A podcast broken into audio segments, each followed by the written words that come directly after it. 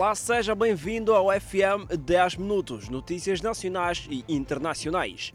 A Polícia de Trânsito na província de Maputo leva a cabo desde hoje uma campanha de sensibilizar os condutores ao cumprimento das regras de trânsito. O ato tem em vista reduzir congestionamentos e evitar acidentes. O aumento substancial de veículos no país, em especial nas grandes cidades, tem sido apontado como uma das principais razões de congestionamentos e acidentes nas estradas. A polícia na província de Maputo concorda com argumentos, mas entende que os efeitos podem ser reduzidos bastante para isso haver um cumprimento das regras de trânsito. Uma das regras gravemente atropelada por desconhecimento, egoísmo ou mesmo por força do hábito. Em conversa com a nossa reportagem, alguns motoristas demonstraram o domínio da matéria. Paralelamente a este trabalho, a polícia diz estar a apertar o cerco contra os automobilistas indisciplinados. E acrescenta que a sensibilização será sempre regra e penalização a exceção.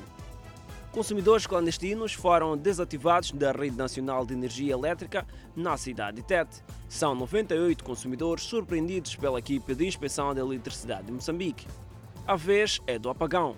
São apontados como consumidores clandestinos de energia elétrica, ou seja, sem nenhum vínculo com a empresa fornecedora de corrente. Entre outros bairros, a equipa de inspeção trabalhou no bairro Matundo, por exemplo. Aqui os técnicos da EDM com facilidade identificaram consumidores clandestinos. Outro consumidor legal também sustenta que há envolvimento de supostos funcionários da empresa no esquema.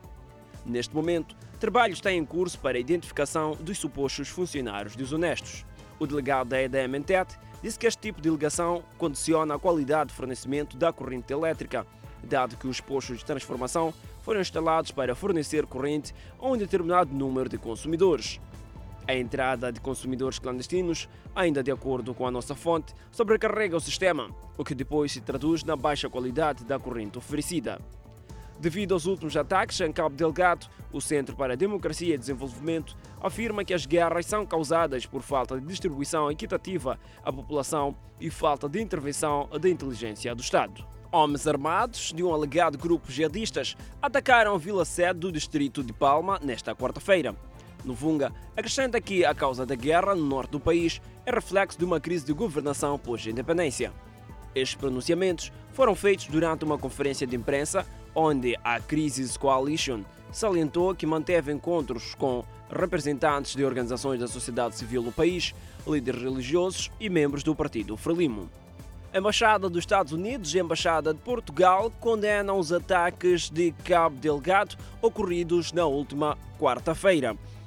Em comunicado, as duas embaixadas emitiram e passamos a citar. A Embaixada dos Estados Unidos da América, em Moçambique, condena veementemente os ataques terroristas em Palma, Cabo Delgado. Expressamos a nossa solidariedade para com a comunidade de Palma e as Forças Armadas de Moçambique que trabalham para o restabelecimento da paz e da segurança. A embaixada está profundamente preocupada com os contínuos ataques dos terroristas contra residentes de Cabo Delgado, que sofreram tremendamente das táticas brutais e indiscriminadas dos terroristas. O governo dos Estados Unidos continua a acompanhar a situação e mantém-se empenhado em trabalhar com o governo de Moçambique para combater o extremismo violento e garantir a segurança e prosperidade para todos os cidadãos e residentes. Portugal também condenou os ataques de Cabo Delgado. Passamos a citar em comunicado. Portugal condena veementemente o ataque terrorista à Vila de Palma, na província de Cabo Delgado, em Moçambique. Acompanhamos a situação com preocupação e em comunicação próxima com as autoridades moçambicanas. Reiteramos a nossa solidariedade para com as autoridades e o povo moçambicano, bem como o empenho de Portugal no reforço da cooperação com Moçambique, tanto a nível bilateral como da União Europeia, com vista a apoiar a estabilização da situação na província de Cabo Delgado. E agora para a economia. Banco Central diz que o aumento do preço do alumínio e carvão no mercado internacional vai favorecer as exportações moçambicanas. O regulador do Sistema Financeiro Nacional antevê ainda um crescimento tênue da economia no segundo trimestre. O Banco de Moçambique antecipa uma deterioração da atividade econômica no fecho do primeiro trimestre de 2021, decorrente dos choques climáticos e Covid-19, prevendo, contudo, um crescimento tênue do produto interno bruto no trimestre seguinte. O crescimento do PIB será em parte influenciado pela subida dos preços de alumínio e carvão no mercado internacional, bem como o progresso nos programas de vacinação e aprovação de pacotes adicionais de estímulos às economias. Entretanto, e se por um lado o alumínio e carvão vão favorecer as exportações moçambicanas, no sentido inverso, o petróleo suscita preocupações. Segundo o Banco Central, de 27 de janeiro até a segunda semana de março, o preço do petróleo Brent restou ganhos acumulados de 24,8%, elevando a sua cotação no mercado internacional para 69,63 dólares por barril, o que suscita preocupações quanto ao seu impacto na inflação doméstica, dado o elevado peso dos preços dos combustíveis líquidos no índice geral do preço. O aumento de preço do Brent é essencialmente explicado pela manutenção dos cortes na produção pela Organização dos Países Exportadores de Petróleo e pela expectativa de maior desempenho da economia mundial.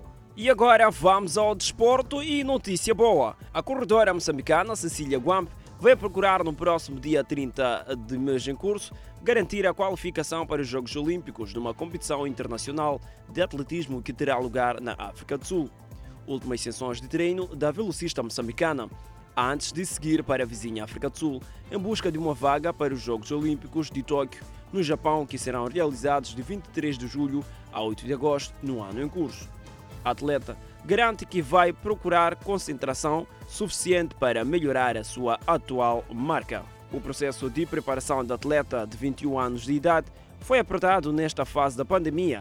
Entretanto, os jovens atletas não escondem o sonho de um dia conseguirem qualificações para as próximas edições dos Jogos Olímpicos. Edio Mussacat tem 16 anos e revela que tem trabalhado duro na pista para conseguir bons resultados e alcançar o pódio nas principais provas internacionais de atletismo. Os atletas do escalão júnior insistem que a valorização dos praticantes do atletismo no país deve-se fazer sentir mais.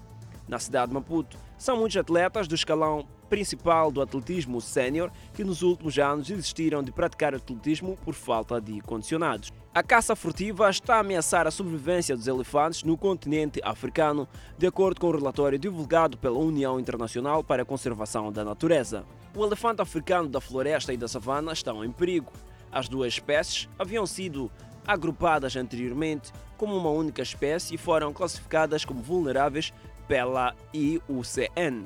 O número de elefantes da floresta africana caiu mais de 86% em um período de 31 anos, enquanto a população de elefantes da savana caiu mais de 60% em um período de 50 anos, de acordo com a IUCN, que classifica os riscos de extinção global para os animais do mundo. África tem atualmente 415 mil elefantes. Redes criminosas que trabalham com funcionários corruptos são um problema significativo na África Central e Ocidental. Os elefantes da África subsaariana sofreram uma grande pancada com um aumento de caça ilegal entre 2008 e 2012. Uma tendência preocupante é que uma parte substancial dessa caça furtiva ocorreu na África Oriental e Austral, onde cerca de 100 mil elefantes de savana foram mortos no norte de Moçambique e no sul da Tanzânia. Especialistas alertaram que os elefantes da África desempenham papéis fundamentais nos ecossistemas e nas economias, e sua extinção traria consequências no futuro do planeta.